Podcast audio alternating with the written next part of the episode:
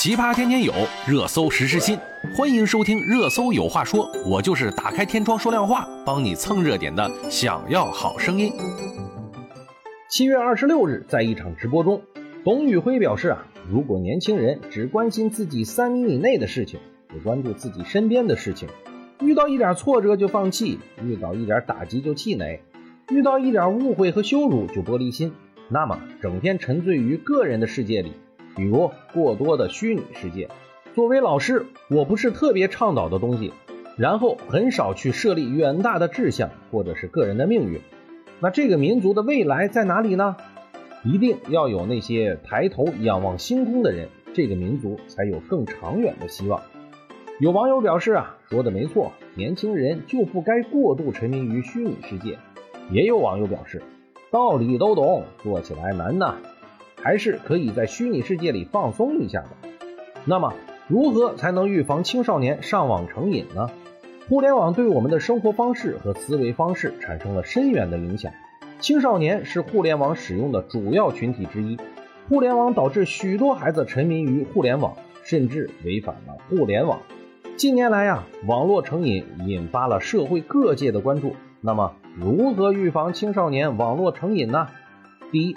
改善网络环境，加强对色情网络的打击，加强对游戏产业的监管，建立网络服务提供商、软件供应商、消费者权益保护组织和教育机构参与的网络热线，及时监督管理网络和游戏内容。如发现不良内容啊，将及时向消费者发出警告。建立机构评估游戏软件的健康状态，并规定出版商标明游戏适用的年龄。制定和完善相关的法律法规，重点规范网吧的开业、运营和管理。第二，在学校教育中采取相应的预防措施。学校应设法引导学生的求知方向，激发学生潜在的求知，丰富校园文化，提高团体归属感。制定措施规范网络行为，如规定时间开通宿舍的网络，限制上网流量等，加强心理咨询工作。心理咨询机构应该设置网络成瘾问题的咨询教育，发布一些网络成瘾预防规范。第三，完善家庭教育模式。幼儿期啊是青少年性格特征形成的关键时期，因此啊，有效预防网络成瘾的关键是在于早期的家庭教育模式，建立良好的母婴依恋关系，对于儿童心理和个性的发展尤为重要。父母应该尽可能多的陪伴孩子，减少婴儿的分离体验，让孩子感到安全、信任他人。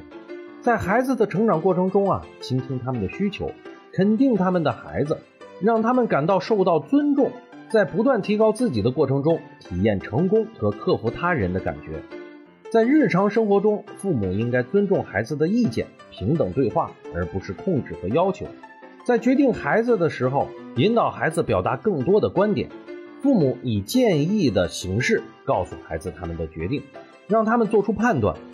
父母可以结合孩子的个性和爱好，与他们谈论相关的网络话题，引导他们的兴趣到一些有利于孩子成长的网络信息。第四，青少年自身主动加强个性塑造。青少年呀，应该注意提高日常学习和生活过程中的调整能力。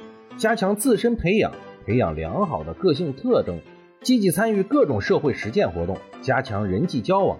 通过参加各项体育活动，适当参加一些积极有益的学生团体，找到归属感，丰富学生生活，避免精神空虚。建立正确的学习目标，进行整体规划，制定学习计划，使生活更有目标。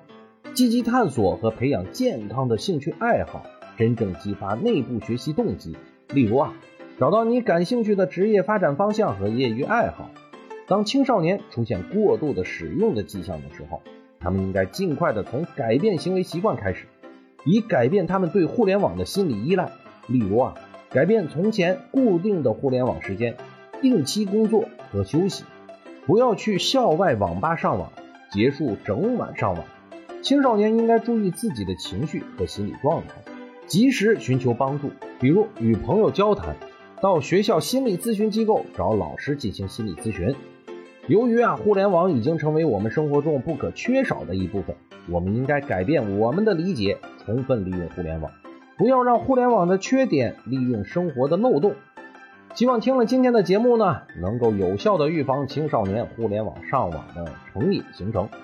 好了，少年强则国强，希望我们的年轻一代越来越好。今天我们就说这么多吧，我们明天见。